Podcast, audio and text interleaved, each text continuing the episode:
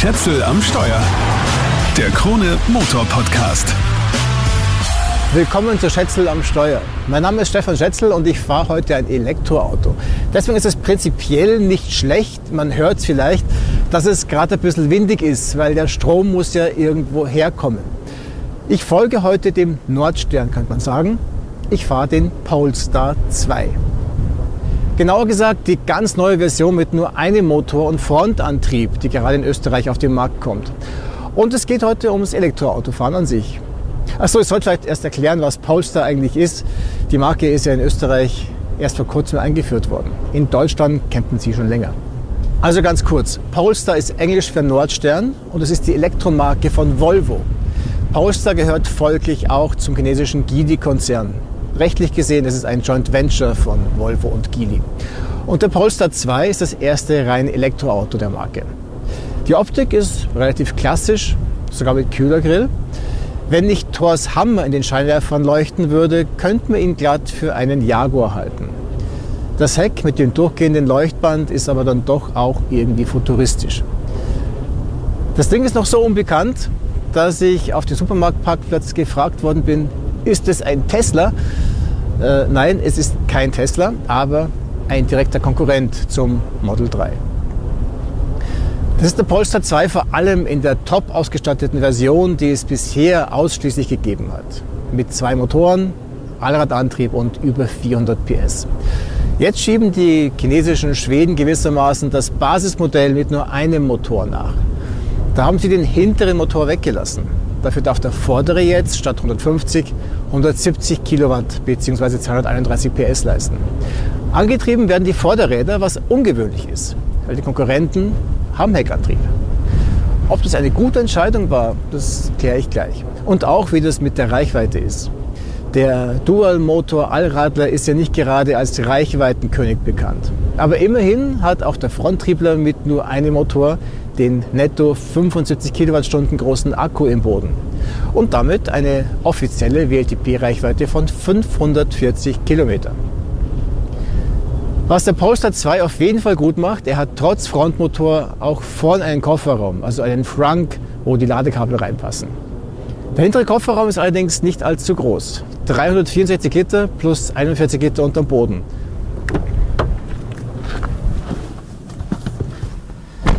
Und auch im Innenraum ist es ein bisschen eng. Vor allem, wenn man bedenkt, dass der Polestar 2 immerhin 4,60 Meter lang ist. Auf der Rückbank ist sogar in einem VW ID3 mehr Platz und auch vorn geht es nicht gerade luftig zu. Ich habe nicht mal einen brauchbaren Cupholder. Also einer ist da, wo er stört, wenn die Hand da liegt. Ein zweiter ist in dem Fach, in der Mittelarmlehne. Und das ist irgendwie auch ziemlich unsinnig. Dafür ist das Design sehr gelungen. Irgendwie wie in einem schwedischen Möbelstudio. Also nicht Ikea, sondern eher so schöner Wohnen. Offenporiges Holz, auch wenn es Plastik ist, aber es schaut so aus. Stoff, dazu so eine Art gummierte Kunststoffoberflächen. Das wirkt elegant, aber ich fürchte, das wird sich auf Dauer sichtbar abnutzen. In der Mitte sitzt ein hochkantes Display, 11,15 Zoll groß, mit einer Besonderheit. Das Bediensystem ist komplett von Google, also Android basierend. Das hat seine Vor- und Nachteile. Ein Nachteil ist, es ist irgendwie so gar nicht integriert. In Wahrheit habe ich ein paar App-Haufen, die ich antippen kann. Teilweise ist es aber dann doch ganz übersichtlich mit richtig großen Schaltflächen. Unpraktisch ist, dass ich mein Handy per Bluetooth verbinden muss, um es zu verwenden. Per USB-Kabel geht nicht. Freunde bei Google oder Polestar oder wer da auch immer zuständig ist, hat sich mal jemand überlegt, wie das jemand macht, der ein iPhone und eine Apple Watch hat, die damit verbunden ist? Danke, setzen. Ein Vorteil von dem Google-System ist, es arbeitet echt schnell und es hat eine brauchbare Sprachsteuerung integriert. Okay Google, bring mich nach München ins Café Heidhausen. Nach Café Heidhausen navigieren. Er rechnet, er hat das Café gefunden und er hat die Route. Sagt mir jetzt Laden erforderlich, 0% bei Ankunft. Gut, ich füge einen Ladestopp hinzu mit einer Schaltfläche und suche mir jetzt einfach eine aus, tippe die an und die Route ist fertig. 6 Minuten, nein 6 Stunden, 32 Minuten, 474 Kilometer Ladedauer eingerechnet. Ja, mit einem Verbrenner würde ich ins Café 1000 nicht sechseinhalb Stunden brauchen und auch das halte ich jetzt für relativ optimistisch gerechnet. Aber ich starte jetzt hier einfach mal die Routenführung. Interessant ist, dass das System irgendwie nicht immer alle Ladesäulen findet. Mir ist auch passiert, dass es geheißen hat, Sie können Ihr Ziel nicht erreichen, weil es keine Ladesäulen an der Strecke gibt, was ein Blödsinn war. Und ich kann nicht nach Schnellladesäulen filtern. Also ich kann schon, aber hier gelten schon mickrige 50 kW Ladeleistung als Schnellladen. Das Auto kann Strom mit bis zu 155 kW ziehen, theoretisch. Aber Laden und Reichweite ist ein eigenes Thema, zu dem ich gleich während der Fahrt komme. Es gibt keinen Startknopf. Sobald ich mit dem herrlichen Hebel auf Drive schalte, ist der Antrieb aktiv und es geht schon los.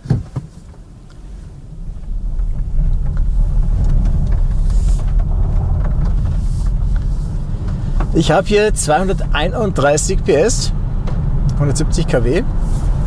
Das ist natürlich jetzt nicht so mega mörderwahnsinnig wie im Dual-Motor Polestar 2 oder in den starken Tesla Model 3 Varianten, aber Entschuldigung, das geht richtig gut. Natürlich ist auch das Drehmoment sofort da und es sind 330 Newtonmeter, was wirklich nicht wenig ist. Der Sprintwert, der Standard-Sprintwert ist 7,4 Sekunden. Das geht absolut in Ordnung. In Wahrheit mehr braucht man nicht. Die Lenkung kann ich in drei Stufen einstellen, also den Lenkwiderstand. Ansonsten kann ich einstellen das ESP, also normal regeln oder im Sportmodus. Und ich kann auch einstellen, ob er im Stand stehen bleibt, wenn ich von der Bremse runtergehe, oder ob er langsam loskriecht. Vor allem kann ich aber die Rekuperation einstellen für mich ist so Überland zumindest Segeln hm, das angenehmste, weil ich habe es ganz gern so ohne Antrieb dahin zu rollen. Und rekuperiert wird er sowieso sofort, wenn ich auf die Bremse draufsteige. Ich habe das Standardfahrwerk, weil das Performance-Paket mit manuell einstellbaren Ölinsdämpfern ist im Polestar 2 mit Single-Motor nicht verfügbar. Und das ist ganz gut so. Das normale Fahrwerk passt besser zum Auto. Ich bin im Polestar 2 auch schon mit dem Performance-Fahrwerk gefahren und da hat sich aus dem Fahrwerk, also aus dem Chassis, so ein Dröhnen im Innenraum aufgebaut, so eine Art Druck, den ich in den Ohren spüre. Das habe ich auch schon im Volvo XC40 erlebt, mit dem sich der Polestar 2 ja die Basis teilt. Mit dem Standardfahrwerk gibt es diesen Effekt praktisch nicht. Trotzdem liegt das Auto echt gut und ist dabei einigermaßen komfortabel. Eine Sänfte darf man sich aber nicht erwarten. Wichtig ist, dass man die Lenkung auf größten Widerstand einstellt, damit man ein bisschen ein Gefühl für die Fahrbahn kriegt. Weil sie ist direkt und zielgenau ausgelegt, aber eine differenziertere Rückmeldung von der Straße würde ich mir schon wünschen. Es ist ja kein Videospiel. Es ist schon ein bisschen gewöhnungsbedürftig, wenn man durch Kurven räubern will, aber es geht. Obwohl man natürlich das Gewicht spürt. Das Auto wiegt mit Extras ohne Fahrer 2070 Kilogramm. Was man immer wieder merkt, nicht nur wenn es nass ist, dass die Vorderräder zerren. Das ist halt das Problem, wenn 330 Newtonmeter über die Räder herfallen. Mehr Spaß machen wird es wahrscheinlich oder sicher sogar, wenn die Hinterräder angetrieben wären. Aber vielleicht würde das den einen oder anderen Fahrer überfordern wenn vor allem auf nasser Straße plötzlich das Heck ein bisschen daherkommt, anstatt dass das Auto halt, weil die Vorderräder überfordert sind, eher geradeaus fährt. Es ist einfach die Frage, was für Kunden will ich ansprechen. Konsequenterweise bräuchte man mit Heckantrieb auch eine gefühlvollere Lenkung. Aber das ist hier halt kein Wunschkonzert, sondern ein Fahrbericht. Auf jeden Fall sollte man, wenn man so auf der Landstraße fährt, die Rekuperation nicht auf die stärkste Stufe stellen, sonst ist das Bremsgefühl nämlich extrem seltsam.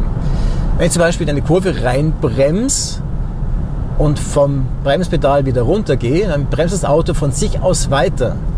Und das macht jede geschmeidige Fahrt unmöglich. Ich schalte das Rekuperieren am liebsten ganz ab, weil ich es herrlich finde, so zu segeln, also ohne Antrieb einfach zu rollen. Wenn ich auf die Bremse steige, kann ich am Display mitverfolgen, wie rekuperiert wird. Mit bis zu 100 Kilowatt. Erst wenn ich mehr Verzögerung brauche als 0,3 G, was ziemlich viel ist, wird mit den Scheiben gebremst. In der Stadt kann es aber ganz praktisch sein, auf One-Pedal-Drive zu schalten. Dann kann man nämlich fast komplett aufs Bremsen verzichten. Die dritte Stufe ist so ein leichtes Verzögern, das entspricht dem Schleppmoment eines Verbrennungsmotors. Alles recht und schön, aber wie ist es jetzt mit Reichweite und Laden und so weiter? Also, der WLTP-Normverbrauch beträgt hier im Polestar 2 LRSM, also Long Range Single Motor, 17,1 Kilowattstunden auf 100 Kilometer. Und Polestar gibt eine Reichweite von 540 Kilometer an. Als ich das gelesen habe, habe ich nicht genau gewusst, ob ich lachen oder mich ärgern soll, weil mein Durchschnittsverbrauch ist aktuell exakt 28 Kilowattstunden auf 100 Kilometer. Aber ja, es war die ganze Zeit kalt, immer so knapp über 0 Grad. Außerdem bin ich viel Autobahn gefahren. Allerdings wirklich brav, nie mehr als 135 oder 138 km/h, weil bei höherem Tempo funktioniert der Drive Pilot nicht. Was ein Witz ist, aber das nur am Rande. Das sind tatsächlich ungefähr 350 Kilometer Reichweite. Das zeigt jedenfalls der Range Assistant an. Die normale Anzeige zeigt 440 Kilometer. Die geht aber nach irgendwelchen Normwerten und nicht danach, wie man tatsächlich fährt. Also, 360 Kilometer von 100% Akku bis völlig leer. Jetzt lädt man aber zumindest unterwegs in der Regel nicht voller als bis 80%, weil es darüber dann richtig lang dauert. Und auch daheim über Nacht sollte man nicht auf mehr als 90% laden, sagt jedenfalls der Hersteller. Also, 80% wären dann 280 Kilometer und man will nichts riskieren, also plane ich eine Reserve von 15% ein. Wer weiß, ob die Ladesäule, wo ich laden will, frei ist und funktioniert. Ja, ist durchaus passiert, dass sie nicht funktioniert hat. Es sind noch 230 Kilometer. Das heißt, ich kann gerade mal 230 Kilometer fahren, bevor ich wieder ans Kabel muss. Das wäre theoretisch noch nicht so schlimm. Das Auto kann ja mit bis zu 155 kW Strom aufnehmen. Aber jetzt kommt's. In den letzten zwei Wochen war die beste Ladeleistung, die ich erzielt habe, 125 kW. Und das nur einmal. Meistens war es zwischen 55 und 70, 80 kW. Auch an Ionity-Säulen, die theoretisch bis zu 350 kW können müssten. Oder man landet gleich nur an einer Smartrix-Säule mit lahmen 50 kW. Dann steht man halt echt lang. Und wenn ich jedes Mal nach 230 Kilometern eine Stunde Pause machen soll, dann pfeife ich auf die Reise.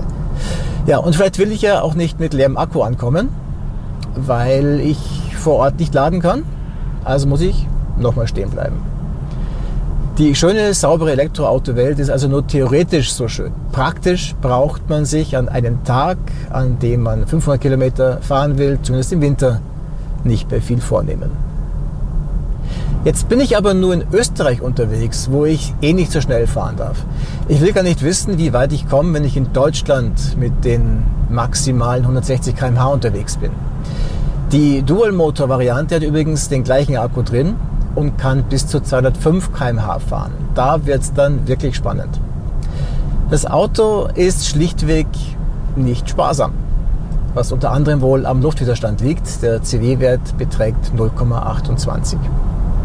Apropos sparsam, damit bin ich beim Preis. 50.300 Euro kostet das Basismodell. Wenn ich da 3000 Euro drauflege, bekomme ich schon die Version mit zwei Motoren, Allradantrieb und 408 PS. Neuerdings kann man das Topmodell per Over-the-Air-Update sogar auf 476 PS pushen. Das kostet dann nochmal ungefähr 1000 Euro extra. Aber ich sitze ja im Basismodell, also 50.300 Euro abzüglich Elektroautoförderung. Da ist schon einiges in Ausstattung drin. Die elektrische Heckklappe, Parksensoren rundum, Rückfahrkamera, Zwei-Zonen-Klima, Sitzheizung, Tempomat, diverse Assistenten. Also durchaus was dabei. Dann brauche ich aber noch die beiden Pakete. Das Plus-Paket, zu dem unter anderem die Wärmepumpe und das induktive Handyladen gehört. Ja, richtig gehört. Die Handyladeschale ist nicht serienmäßig.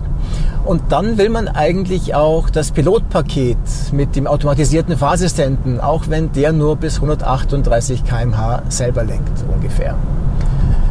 Den Abstand zur Vordermann kann er bis zum Höchsttempo halten. Auch mit dabei sind da die Pixelscheinwerfer, also LED-Matrix-Scheinwerfer. Außerdem die 360-Grad-Kamera, auch mit der nicht so wahnsinnig viel erkennt. Totwinkel, Querverkehrs- und Heckaufprallwarner sind auch mit drin. Und im Testwagen habe ich auch noch die belüftete Lederausstattung und das sogenannte rekonstruierte Holzdekor, also das Plastikholz. Macht unterm Strich 62.800 Euro, abzüglich Förderung von 5.400 Euro. Noch ein Wort zum Drive Pilot, also was bei Tesla Autopilot heißt. Von dem bin ich nicht der allergrößte Fan. Aus mehreren Gründen. Vor allem, weil er mich nicht warnt, wenn er aussetzt. Also wenn er sich aus welchen Gründen auch immer abschaltet. Damit einfach nur das Lenkradsymbol am Tacho grau statt gelb und das war's.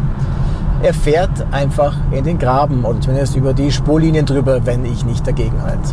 Da muss unbedingt eine auffälligere Warnung kommen. Vor allem macht er das öfter. Und rede ich noch gar nicht davon, dass das Lenken aufgibt, wenn ich aufs Gas steige und minimal schneller werde als 138 km/h. Es ist auch sonst nicht nur einmal passiert, dass er über Linien drüber gefahren ist. Teilweise sogar ohne sich abzuschalten. Vertrauen erweckend ist anders. Abgesehen davon wäre es angenehm, wenn das Lenkrad kapazitiv wäre. Also wenn es nur an meiner Berührung merken würde, dass ich es festhalte. Aber nein, ich muss ab und zu dran drehen, was ich für völlig unsinnig halte. Okay, zum Abschluss hänge ich Ihnen jetzt noch an die Ladesäule. Was da für mich zu tun ist, bringt Tesla-Fahrer zum Schmunzeln. Die müssen ihr Auto nämlich einfach nur an den Supercharger hängen und die Ladesäule erkennt das Auto automatisch. Und genauso automatisch geht die Verrechnung vonstatten. An normalen Ladesäulen muss ich mich mit einer sogenannten RFID-Karte ausweisen. Und das klappt nicht immer reibungslos. Vor allem lässt sich das zumeist nicht nach verbrauchter Strommenge verrechnen, sondern nur nach Zeit. Und dass das oft nicht so schnell geht, wie es gehen könnte, haben wir ja schon gehört. Ich bin in einer Smartrix-Station auf dem Bilderparkplatz was ja recht praktisch ist, weil da kann man dem Einkaufen laden. So, ich wähle hier den Ladepunkt aus. Ich stecke das Kabel an, nehme die Airfit-Karte und halte sie an die Ladesäule. So, Laden wir vorbereitet, Ladevorgang startet. Ladevorgang startet noch immer. Ja, also die Idee ist eigentlich nicht, dass ich einkaufen gehe, bis das anfängt zu laden, sondern dass ich einkaufen gehe, während es lädt. Der Fahrer startet noch immer. Ähm, langsam wird es kalt, weil es ist ähm, windig und hat glaube ich so 2 Grad oder so. Äh, Ladevorgang startet noch immer. Hier ist angesteckt, das ist grün, es leuchtet grün. Ladevorgang startet, startet, startet. Hallo Matrix, jemand zu Hause? Hm. Ja, ich wollte es Ihnen noch herzeigen. Ich habe noch 54% Akkustand. Aha, Fehler. Ladepunkt ist nicht verfügbar. Bitte versuchen Sie es später. Äh, Bankes Matrix für nichts. Das heißt, ich gehe hier auf zurück, nehme hier den Stecker wieder raus.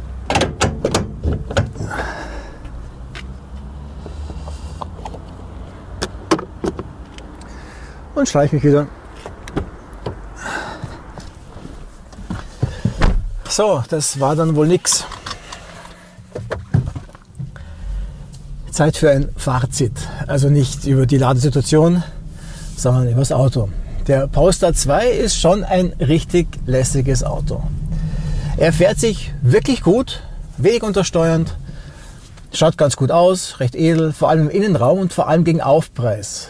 Mit seinem Google-System kann man gut mit Ladestops planen, aber er ist nicht besonders geräumig und in manchen Details ist er einfach nicht ideal. Vor allem braucht er relativ viel Strom.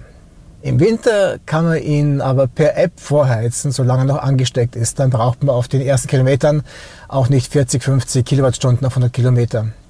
Tesla ist da trotzdem weit voraus. Und nicht nur Tesla. Aber mit Tesla hat Polestar auch etwas Positives gemeinsam. Im Gegensatz zu so ziemlich allen anderen Herstellern haben die beiden kein Problem mit dem derzeit grassierenden Chipmangel. Vorkonfigurierte Modelle werden in ungefähr drei Wochen ausgeliefert. Wer jedes Detail selbst bestimmen will, muss auch nur ein Vierteljahr warten, obwohl das Auto in China produziert wird. Bei anderen Herstellern wartet man zurzeit viel länger, teilweise über ein Jahr. Was ich nicht verstehe, es kommt demnächst noch eine Version mit noch kleinerem Akku auf den Markt. Der speichert brutto nur 64 Kilowattstunden, also netto ungefähr 60. Dann sollte man im Winter vielleicht lieber mit dem Fahrrad zum Bäcker ums Eck fahren. Das war's für den Moment. Wenn dir der Podcast gefallen hat, dann abonniere den Kanal doch bitte. Schätzel am Steuer, den Krone Motor Podcast gibt's überall da, wo es Podcasts gibt. Ciao, bis zum nächsten Mal.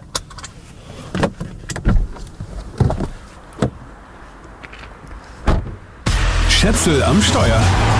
Der Krone Motor Podcast.